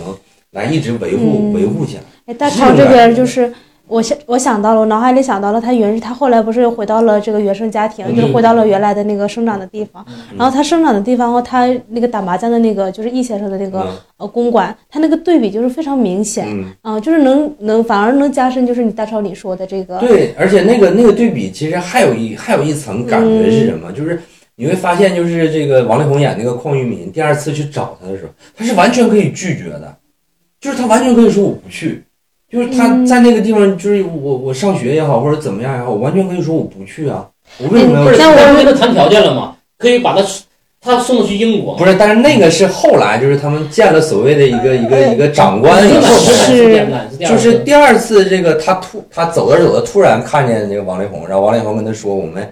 那个情况有变了，就是我们在香港的那些事儿，嗯就后面有一个组织帮我们给收尾了，啊这事儿就过去了。啊然后我们现在发现这个易先生调回上海了，啊然后我们想继续这个计划，啊他当时并没有跟他聊什么我你要成功了以后要送你去英国的这哦这些事儿，他都根本都没有说哦。然后王佳芝就同意了。其实就是他完全可以拒绝嗯，但是我觉得里面除了包括他对于这个邝裕民这个人的感情以外，其实苏姐刚才说的一个一个事情，嗯也是我想分享的，就是说我是觉得啊，就是说苏姐刚才说她那那个她现在在那个地方那个落魄的感觉，嗯跟那个易先生那个府邸啊嗯，那种喧哗的那种感觉，完全是两个对世界感觉嗯。但是问题就是说，当你已经接触过那种他还要回很到奢华的那种感 觉的时候，嗯你再回归平淡。当你有机会，你再回到待不下去了那个嗯那种感觉的由时候奢入俭太难了。就 有的时候我就是有渴望要回回归，有的时候这 个，有的时候这个人是真真的没法拒绝的。你哪怕知道他可能很短暂，他是个谎言，他是个梦境，嗯，但是人有的时候他也很难拒绝这种诱惑。我是这样感觉的，就是他是很复杂的一一一种心对情。包括他后来见到长官，长官说我要将来要我要去送英国，他其实都是。对自己要做这件事的一个筹码的一个加重，嗯就是说，哎，我又获得另外一个好处，嗯然后我一定要去做这在件事。说服自己的对，一其个实在说服自己的一个过程。对，那你其实你看这个邝裕民那个这个这个人，他其实也是从这个所谓的这个学生时期很稚嫩的一种感 觉，对，但是他一直都相对来说他还不够这个成熟，嗯，所以说由他来找这个王佳芝过来，然后怎么怎么样，包括他后后来对王佳芝有一个这个接近的一个动作，就是在那个楼梯间就亲吻了一下这个王佳芝，王佳芝拒绝了他。嗯其实就是他这种感觉的一个一个人，来去接近王佳芝，其实就是注定了王佳芝就是一个悲剧，她就是一个悲剧，而是当时各种各样的各方势力也好，或者是时势也好，就是就造成了她这就是这样一个悲剧性的一个人物。那她就是从小一生，比如说她父亲去英国了，连船票都没带不给她出，把她弟弟给接走了。嗯，然后他去他姑姑家啊，然后他姑姑还是把他嗯房、把他父亲留的房子卖了，然后才能让嗯他赞助着，就是上学，然后嗯就发现他整个这个人一直处于一种极度缺爱的一个状态。那到他最后就是，当他感觉到易先生对他有一丝丝的这个爱意的时候，他就沦陷了。嗯，嗯，就是说，他的这种沦陷不是说那种我们正常恋爱下就是说男女之间那种沦陷，嗯而是说他理智知道他这样做是不行的，但是他的这个情感就控制不住了。就是当一个人极度缺爱的时候，就是有一个哪怕是汉奸头子来给他一点爱意的时候，他最后还是把他给放走。嗯就最后在那个首饰店就快走，嗯，然后梁朝伟就借一样的速度冲出去，然后所以说这也是讽刺嘛。其实你想想，这也是个反思，对吧？本着大家其实年轻时候是是本着闹革命哈，嗯，呃，要什么杀坏人这个初心来出发的，结嗯果这会儿其实是吧，是坏人不坏人其实不重要了，对，谁对我好，谁关心我，嗯才是我最需要的那个人。但是其实我觉得，包括就是里面有还有一个很很细的一个点，也是我这次看的时候才发现的，就那个易先生走了以后，就是搁那手术店里面，然后王佳芝这个角色出来，他都不知道去哪儿，他叫了一个车嘛，嗯他都不知道去哪儿了。然后他下意识的去，就是他跟易先生约会的那个地方嘛，一个什么公寓啊什么之类的。然后半路就封路了嘛，嗯封路了，然后有一个有一个老阿姨说的，能不能让我过去？我要回家做饭呀。嗯，然后王佳芝听见了就笑了一声，掏出这个然胶囊后你就反正我的感觉就突然有一种感觉，就是说他就是王佳芝原本也可以过这种生活，就是那种嗯下了班回家给孩子给老公做饭的那种很平淡的、很普通的。错过，了这条人生但线，是他并没有。回不去。而他现在才知道，原来这种生活是多么的美好，但是他一生都没有拥有过这种平淡的生活。然后你会发现，他骨子里面还是一个很倔强的一个人。然后他在笑完以后，他抬了抬手，看了一眼自己的这个戒指，就是说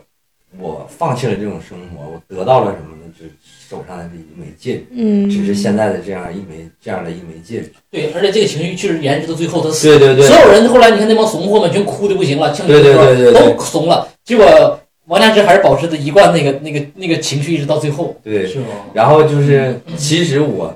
那个最近一次看的时候啊，我是觉得李安他骨子里面有一种，呃，怎么说呢？就是我觉得他可以说是一个文人的那种性格吧。就是他有的时候他会拍的一个给我的一个感觉，就是在《色戒》里这部片子里面，李安想表达的一个感觉就是一切都是不重要，所有的东西，什么。对，一切都是什么理想，一切都是可以怀疑的，其实对都是什可么以怀疑理的想、什么主义、嗯什么亲人、什么朋友、同学都是可以怀疑的，对都是所有的东西都是假的，嗯只有什么是真的，只有男女之间发生关系以后的那种快感是真实的，嗯就给我一个很悲凉的一种感觉，就是有点悲观了。反正我觉得我可能是有点悲观了，但是嗯我就感觉李安想表达的就是这个，就是他觉得人生的一切都是没有意义的，所有的东西都是没有意义的嗯。你看王佳芝这个角色，就是他所有的一切的一切的东西，他一生都没有快乐过，嗯嗯他所有所有的一切的一切，他真心对任何所有所有的人，但是换来的就是这样的一种结果。然后我觉得李安就是要为了王佳芝这个角色去呐喊，就是说嗯你所有的一切让都他体验一下一下一点快乐哈。对，所有的一切都是没有意义的，只有男女之间那种那个那一点点儿的快乐才是有意义的，就是说只有那个快乐才是真实的。嗯，就可能悲观一点儿的理解就是这种感觉。那我觉得这个可能就是我对于这个这个电影电影的一个就是呃一些遐想吧。我觉得这个电影最本质的还是就是王佳芝这个角色的一个悲剧性的一 个人生。我是觉得这样一个人生实在是哎就是怎么说呢，可怜可叹吧，就是这种感觉。我命由我不由天对，的，就是这种感啊呃觉。不是我们然后就是刚才我有点有刚才苏姐说的，就是这个这个电影里面，就是男女主演都投入了极大的精力啊，嗯就是这种戏极大的牺牲啊！这种戏其实就非常非常难拍，就是很难很难拍的。然后里面汤唯就是，其实他就是其实就是个新人，他之前演过一个什么什么一个警花，就是他演过一个警察的一个一个小成本的一个电影。哦，然后这个应该就是他的第二部电影那。西雅图那个呢是之那后之后的哦，啊。其实那个时候嗯就是对于这个汤唯来说，就是那种破釜沉舟那种感觉，就是他年岁也大了，好像都快三十了。就他接这样一个剧本，他也知道这是这就是他能把握的唯一的一个机会了。如嗯结果果他确实错是过了这个的话，转嗯转折了，命他运转折就了。对他就可一炮能而就红没有再好的机会了。但是我们话又说回来，就是在中国这样一个社会，他其实还是需要极大的勇气的，就拍这样一场戏。是太有挑战性了。然后其实李安甚至在这个电影拍完以后，还跟记者说，就是对不起汤唯，可能嗯，汤唯嫁人以后都有有有有一些问题，可能嗯对，我记得，他就是有个采访上说要选这个男女主角，嗯，有给很多这个女演员都发了这个邀请，让他们试戏，他们都拒绝了。嗯嗯是什么？好像我看那个报道，什么找找过刘亦菲，嗯，然后找过大 S，啊嗯好像找过韩雪啊之类的，嗯反正找了很多。这个是需要极大勇气对才能章子去怡也接有的。对，然后，但是话又说回来，就是梁朝伟这个角色其实是相对来说是也是非常非常难演的一个角色。他非常稳定，就是在这部戏里头，我感觉唯一一个特别稳定的对，一个赌注就是梁朝伟，就知道他不会把这个戏演砸，嗯有他的话，他那个会非常的成功。嗯。然后就是这个想起来最近这个许鞍华导演，嗯然后在这个他之前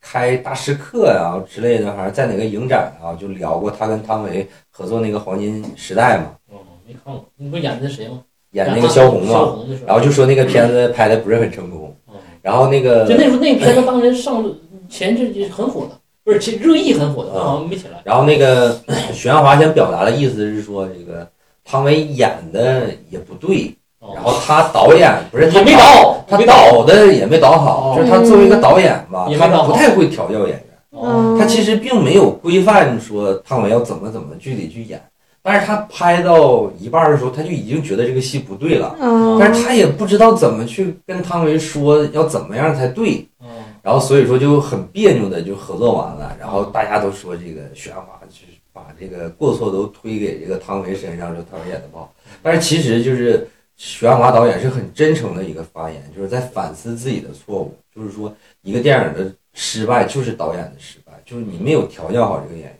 那我们话又说回来，其实就是你会发现汤唯自从《色戒》以后，她的片子其实质量都比较一般。嗯为什么？就是因为李安把他调教在《色戒》里面调教的太好。嗯但是去年那部还行，对，你看，呃，《分手的决心》 是吧，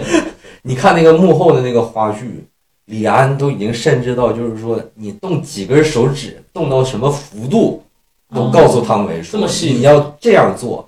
比如说他跟梁朝伟接触的时候，你的手要放在哪儿，嗯怎么？样放，然后下一个动作是什么，都已经细到这种程嗯度啊，。那李安真的很对他气把质把汤唯才能拍的这么好，然后汤唯也能演的这么好。其实你看啊，就我看，咱接着聊，再再聊这事儿，我就觉得嗯吧，就是说，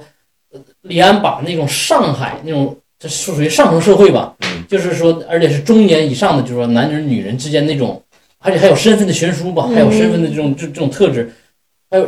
就上层社会那种虚伪的、虚假的人情世故排的非常好，就是说每一句话，那些所有的就是你说打扮也好，戏也好，那些每一句话，那那些所有的太太的每一句话都不是多余的。嗯都是说夹枪带炮，有所暗对指，对对对，这个就很精炼了，就是人情世故这块儿已经非常透了，就这帮人是。是上层的人精嗯的，他们说话不像老百姓说，哎，我有我有啥说啥，他们永远这一句话里得拐三个弯儿两个弯儿，他每一句话都非常精炼。但你说对于汤唯来讲，对吧？他是一个小大学生，你想想是不是？对他不可能有具这些人生阅历啊，他不可能和那个官儿太太他是装的，嗯他不是说真正体验过那种生活，他是装出来的，对吧？但是我就是说，李安为了你，你像就像就像是就这种层次那种就是他对这个要求，其实来讲，我觉得当年汤唯他还没有体会到这种事，他肯定不会的。所以李安作为一个过来人，对吧？嗯或者是他读过原著，他对课本是那个那代人呃了解的是那代上海人或那个环境了解得很深，所以他教你说几根手指，他要指点，才能表现出这个女人这个身份、这个特征、这个蛇的想法。再我觉得再一个这就还是，嗯其实最日越日常的戏是越难拍的。嗯其实李安厉害的就是在这个地方，就是他能够把一些很日常的戏拍出来，而且拍的那么好。就嗯你会发现李安之前拍的什么《父亲三部曲》、什么《喜宴》、《推手》，然后那个《饮食男女》，都是这种戏。嗯，就一家人坐在饭桌饭桌上唠嗑儿哈然后就是话里面是第一层意思，其实下面有另外一层一层意思。其实李安拍这种戏是非常拿手的，他是很善于拍这种对戏的。他明显就是观察了很多生活。对对对对，他是一个在家当了六年家庭主妇的一个男人，他已经到一个那个看采访，就是他自己都不好意思，就是他他丈母娘跟他说说李安你这个做菜做的这么好，要不你出去开个饭店吧。 但是他他老他老婆就是很支持，非常支持，很厉害。就刚才说，这个世界上不缺从事任何一个行业的李安，只缺一个从事导演行业的李安。但但李安反而他回归家庭，不是他对家庭也是非常对对回归对非非常回归他只有对 那种在家庭沉淀很多年以后，他才能够拍出这种感觉的这种东西。尤其是《饮食男女》，都拍的太好了，嗯，就是做饭，然后啊，就是那种好到一个，嗯就是那种境界的那种好，就是把中国那种饮食文化呀，然后家庭。父女之间那种关系啊，嗯然后所有的一切的东西啊，都都能给你带出来。就是几场戏，就是大家在一起吃饭，嗯，然后吃饭怎么样起矛盾，吃饭怎么样起矛盾的这种感觉。对，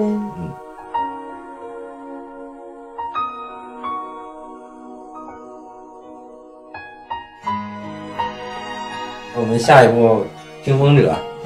好，哎这个完全这没个看过。终于聊到一部稍微科幻一点的，好，没有那么沉重的了。 天风者嘛，天风者他不是根据那个暗算的，不是不是暗算的，根据那个卖家的小说改编的嘛。有一部电视连续剧叫《暗算》嘛，这也是一个原型嘛嗯。但是他那个这是梁朝伟演的电影版，电影版它里头演的就是一个那个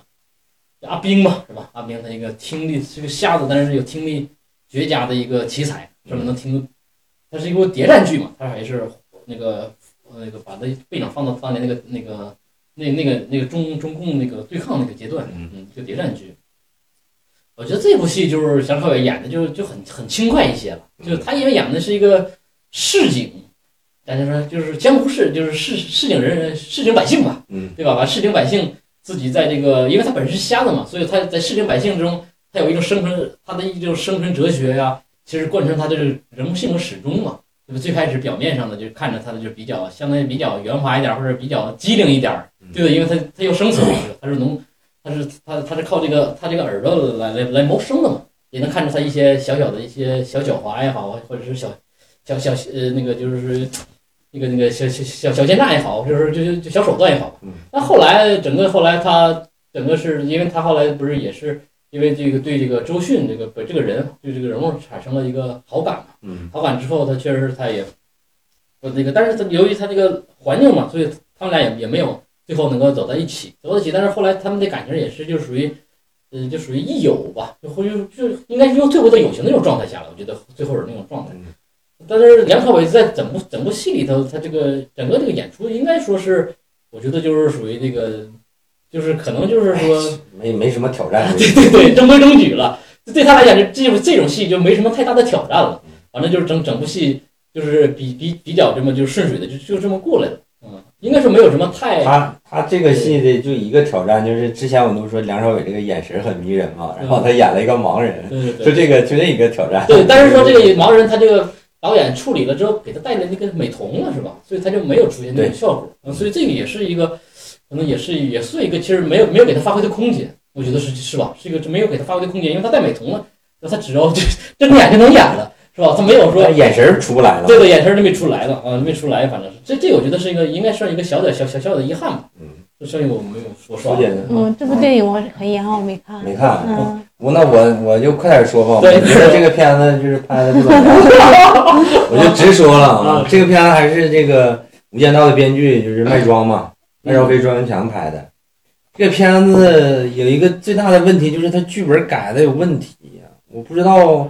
他经历了什么，就是最后高潮戏还没出来呢，然后周迅就死了。死了，对，啊这个片子，然后最后就是他复明了嘛，中间啊又复演查的太好了，你就知道嘛，就他复明了，肯定听力就受影响，然后他找不着电台了，然后害死周迅他了，就得不是害不害死周迅，就是他肯定会有个失误嘛。对，然后他有个失误以后，然后他就会肯定又自废武功，然后又把眼睛给弄瞎了嘛。就基本上剧情走向你都能猜出来，然后整个这个电影，哎，反正我是觉得拍的比较一般，但是它置景之类的做的还不错，就是从这个画面视听上来讲，它还到了一定水平。嗯，但是他这个剧本确实有有点问题，包括就是梁朝伟这个角色，你说有那什么转变吗？他他好像也没什么转变，他就是因为他跟周迅的这个感情，然后最后你说他从一个这个，要不然你就像这个剧版，像王宝强的这个感觉的似的，就是他只就认为这个刘云龙演这个角色是他恩人，嗯他是个好人，就是你让我干啥我就干啥，我也不做什么转变了。嗯就这个电影就很明显，他想让这个梁朝伟这个角色有有有点转变，但是最后这个转变就有点强硬，就是你就觉得他也，他就从一个地痞流氓，然后接触到这个这些爱国的这些事业，他好像最后也没多爱国，反正也就那么回事儿，就稀里糊涂就结束了。然后这最后好像还歌颂了一下这个，就是那些就地下党就牺牲了一下嘛，就是以周迅为代表的这个，然后最后高潮戏之前周迅还死了，你就觉得你也不知道他到底想做什么，反正他这个焦点比较模糊，我就觉得这个片子的剧本确实有点硬伤，啊，基本上就是这种感觉。然后梁朝伟的表演也没有什么可聊的，我觉得他就是演这种角色对于他来说就没没有挑战性是 吧？就是他能，就是就是那句话说，就是闭眼睛都能演成这样， 就基本上就是这种感觉。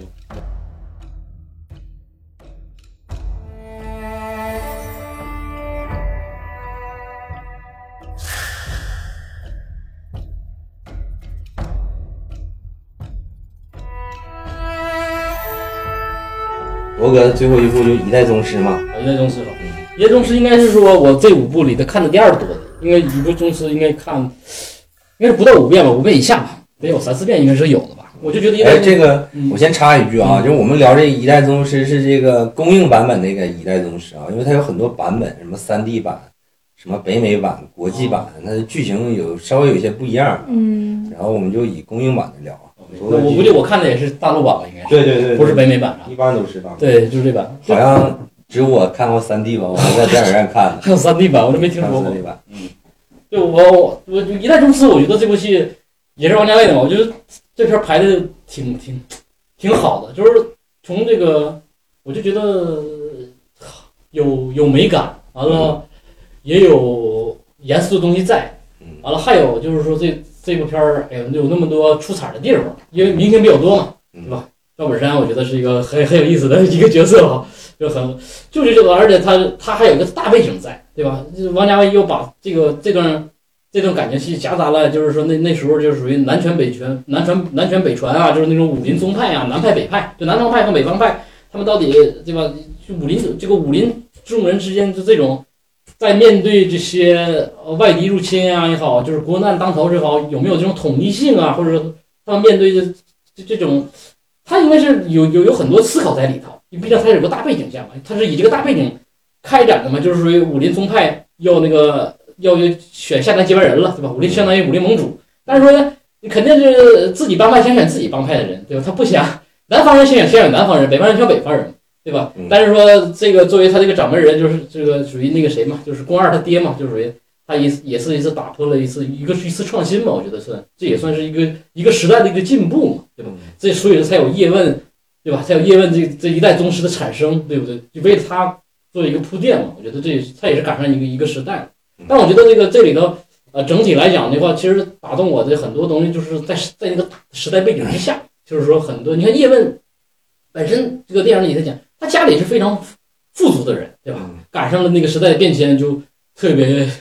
变得非常贫穷啊，孩子还饿死一个是吧？还饿死了一个还是两个？两个对，两个都饿死了，你想这很很悲惨，最后只能逃到香港去这个以卖武为生了，就是后来就一辈子再也没回过了，回过来。但是主要他演这个和宫二这段这个感情戏嘛，还是这个王家卫这个一贯的套路吧，对这还是感情戏是最主最主要的主线嘛，我觉得。但这个感情戏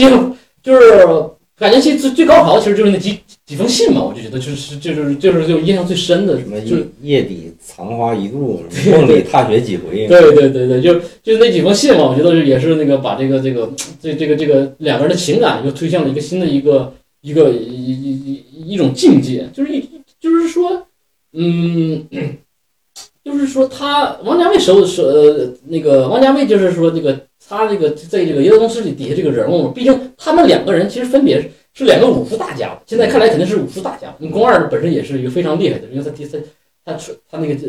传了他爹的六十四手也是传给他了，他也是应该是也是一代宗师一级别的人物，叶问后来也是一代宗师，所以说他排这个把这个两个咱们说心目中的武林大家，就是那种，而且他们本身是习武之人哈，习武之人，他这个中国有很多这个武术传统和文化在里面。嗯，所以他们更是说把这种中国古代就是说那种文人或者那种文化人或者那种就是那种呃武林中人之间那个相互之间的爱慕，还有切磋之情，还有最后上升到那么一点点依依不舍、惺惺相惜的感觉，还是拍出来了。但是后来宫二这个人物本身是比较有点悲剧嘛，后来也注定了这个这这结果走向也不是很好。但是我就是呃咱们主要谈梁朝伟嘛，但梁朝伟在在这这部戏里头，他应该还是说，呃，他把这个就是说这个这个首先，我觉得他把这个叶问这个人就是很正的一面拍出来了，就是这个你既然是一代宗师嘛，你这个人一定是很厉的一个人。他这个很厉的一个人，他最主要他非他得非常正，嗯就他就是这个正呢，他就表现出他的行为，还有他的想法，包括他的一些所作所思所他的一些行为，他给人都是一种你什么时不你从各种角度看，他这个人都能立得住的一个人，不管是前后啊，不管是他对宫二，虽然他那时候没没离婚，不对不对，还有有妻子的时候，他对宫二也有爱慕之情。但是说他这你你这个你从这个角度来讲的话，能看出感情也好，还是能看看出叶问本身他是一个很正派的一个人物，嗯他把这个很正派的一个人物呢，他他其实演出来了，而且最后是他从富家子弟，对吧？是本身习武是属于业余爱好、玩乐之物，对吧？反正习武他也不想成大师，他就是有钱人，也不需要去读书，也不需要去挣钱，他说我就练武吧，对吧？而且南方那时候还流行这个练武，有钱人去练武，对吧？他这本身练武，后来他这练武还反而变成了养家糊口就活下去的一个一个技能，对吧？嗯后来他你看他战乱的时候，他没有钱了，他也他他也得去外头去去朋友去去那个去要点饭菜，也为了养家糊口，给他孩子给他媳妇儿是吧？让他们活下去，对吧？他也担当起了这份儿家庭责任。他本身是个富家子弟，但是后来面对这个灾难来的时候，因为我那句台词，其实叶问里头，我记得最经典的一个台词就是叶问曾经面临日本入侵之后没落之后他说的一句话，他说他说觉得他说他说我四十岁之前人生没有高峰，后来他发现人生高峰是生活，生活是最难逾越的高峰。我觉得这个这个感悟就是太，就在那那那时候碰到事儿就是太深刻了，就是太深刻了，就是他把这个时候这个人物从从会有呃就是从那个很很无忧无虑很。很那个，很很那个，很很很富足，就是很随性的时候状态下，一下推到了灾难面前。但在灾难面前的时候，他依然选择了接住生活，而没有嗯而没有垮掉，对吧？他还有还有他还有自己的尊严，他也不会说为了吃那么点饭，完全他叶问这个人为什么正？他不会说为了说我跪着要吃这个饭，他还是想站站着把饭吃，他知道他还是想站着把饭吃了。 这个加这个能不能站着把钱挣？对对对，他还是一直想，哪怕我站着少吃点，但他还是想站着，他是一直想站着的。所以说，我说他这这这部影片呢，我就觉得梁朝伟演的就是一个很正的人，就是把叶问这个正是立住了，这是我最直观的感受。就是没看这个片，是很遗憾，那我我我聊一下这个电影啊，这个片子其实刚才铎哥说的很多，我都已经就是已经把我想说的已经表达出来了。其实王家卫拍这个片子为什么叫一代宗师啊？有很多人说他讲的就是叶问这个成名的一个过程，但是其实最重点的其实在“一代”这个这个词上面。其实刚才铎哥刚才说，就是有一些规矩、一些传承、一些呃生存法则吧，就是说江湖啊，或者是这个武林呐、有自己的一套这个规则。 嗯这些东西是之前很少有这种所谓的咱们武武侠片也好，或者怎么样也好，是很少能拍出来这种感觉的。呃，这里面其实最出彩的肯定还是就是这个章子怡演那个宫二嘛，她也基本上横扫各个奖项的大满贯，就全是影后嘛，就是各种横扫。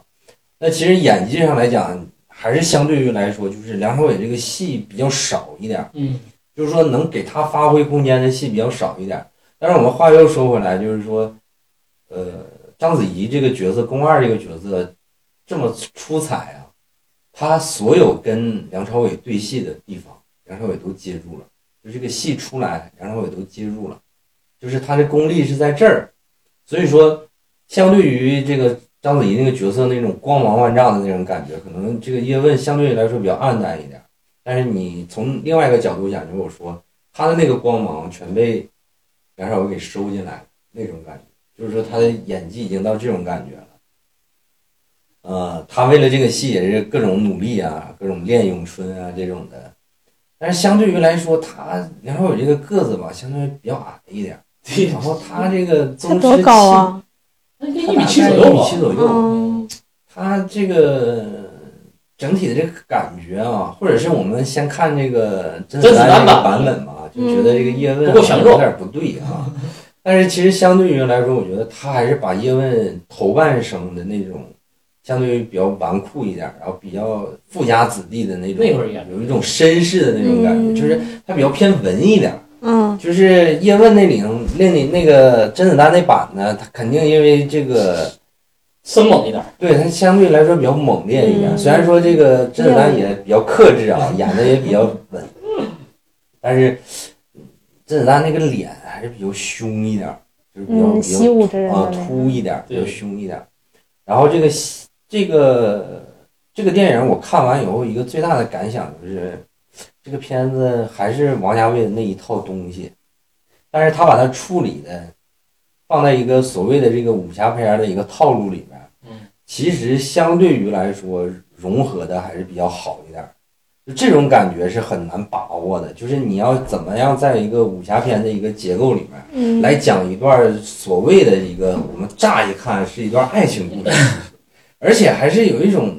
这个精神出轨啊，什么第三什么精神小三儿啊这种感觉的一些东西在里面。但是你会发现，王家卫处理的是那种很诗意、很美感的那种感觉，然后男女之间的感情是极度克制的。嗯，然后他通过一些其他的一些桥段，比如说，呃，叶问突然做了一件大衣扣子给给给他老婆，然后他老婆说在佛山这个地方也穿不上这么厚的衣服啊。嗯，然后他老婆突然意识到，哦，原来宫二在东北，就是说原来他想去东北，哦就他都通过这种很很细微的一些一些东西来交代他的感情，包括就是说他最后家道中落以后把那个大衣给卖了，然后他偷偷的抠下了一枚扣子，然后他去香港交拳的时候还把那扣子钉在墙上面，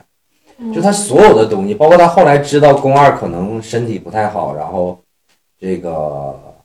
就奉了道嘛，然后就说这个我想再看一遍这个六十四首，其实他就是想再见一鼓面，励嗯鼓励宫二来振作起来，或者是怎么样一点儿，积极一点儿。嗯但是整体的，就是说他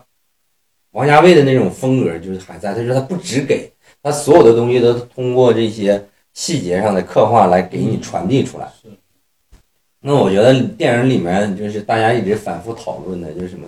习武之人有三个境界，就是什么见自己、见天地、见众生嘛。其实就是整个这个一代宗师，这个一代就是怎么样？就是说你在这个能成为一个大家，你一定要走这三步的这样一个过程，你才能成为一个大家。宫二自己都说，我只见过天地，我没见过众生。就是说，到底什么才是见众生呢？就是他整个这个电影拍出来，就是叶问怎么样从见自己、见天地到见众生，然后最后成为一个大家、一代宗师的这种感觉。嗯，是怎样是这样一个走过来的。其实你换一个角度想，就是说你不要说习武，就是我们人生它都是这样一个过程。嗯？你怎么样去成为一个能够接纳自己的人，能够去奉献给其他人的这样一个人，你就一定要走这三步。这个电影里面出现的每一个角色都在为叶问去走这条路来添砖加瓦，就是让叶问成为一代宗师，是这样一种感觉。它代表了一个武林的一个缩影，就包括你就能想到说，宫二他父亲当年也是这么走过来。嗯就是每一步每一步也是大概是这么走过来，嗯，所以说它是这样一种感觉的一个东西。那至于说它影影片这个台词是不是有点装啊，然后是这个拍的这个武打的这个动作场面，像跳舞啊，然后王家卫那种抽帧，啊然后那种慢镜头、升格，然后弄起来，嗯好像觉得看着好像跟其他的动作片不太一样，但是这个东西就是见仁见智了。各个的因风为格。王家卫他就拍这种东西，他想表达的就是这种感觉的一个东西。然后里面有非常非常多的这个，呃，也是那个就是台词上面是一句话，下面是一句话的那种感觉的嗯一些东西在里面。嗯反正整体上感来，觉我看完他之后，因为我我是后我是先看的《一代宗师》，后看的《花样年华》嗯我后来我我看完《花样年华》，我反过来想，哦，原来《一代宗师》和《花样年华》好像啊， 就基本上就是这种感觉。是王家卫拍的就是这种好感觉。像啊，那最后就是说，这个我还想提到一点，就是这个，如果那个苏姐回去看一下《一代宗师》的话，你要注意一点，就是为什么他这个武打戏就看着不太一样呢？嗯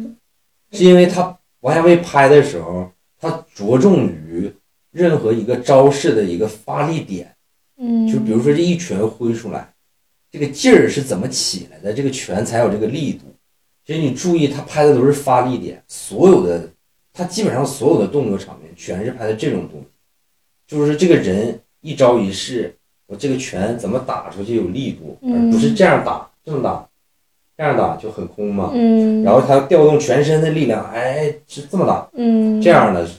一种感觉。它跟我们之前看的那种动作电影就有这样一个很明显的一个区别。就之前那个你也不知道这这一拳一脚是怎么挥出来的，反正就是出来了，嗯，然后你也不知道它的力度对因有为多大，你感受不到对，因为那他种表演感的觉。时候这全是慢动作嘛，所以你能对看得很真你切。能看得很真切，他发力的的这过种程发力的就是这全个过程过程，嗯他要的就是这种东西，嗯所以你会发现他的动作场面就不一样。你肯定就是有人能接受，有人不能接受嘛。嗯但是他要的王家卫要的就是这种，他拍的就是这种东西，所以说这个是一个很有意思的一个就地有方。点像《黑客帝国》里的基顿·吕斯躲子弹那种感觉，对，但是他那个躲子弹是慢就动那作就那一下是怎么做的啊对吧？对你对，但是他整部戏他都整个戏都是那么拍，对对就对都都要那种感觉，嗯就是然后慢是吗？也不是慢，慢就动作是他就是要给你介绍一招一式的这个发力是怎么发出来的，哦，这个招式是。你比如说，我上一秒这个拳头还在这儿，然后下一嗯秒拳头就在这儿了，然然后我是怎么打的这一拳，嗯我怎么踢的这一脚，然后通过其他的物品，比如说破坏这个物品，给一个慢镜头，让你感受这个一招一式的这个力度，是这种感觉的一个东西。嗯，行，那我们铎哥这五部就聊完了，我们这期节目就录到这儿吧。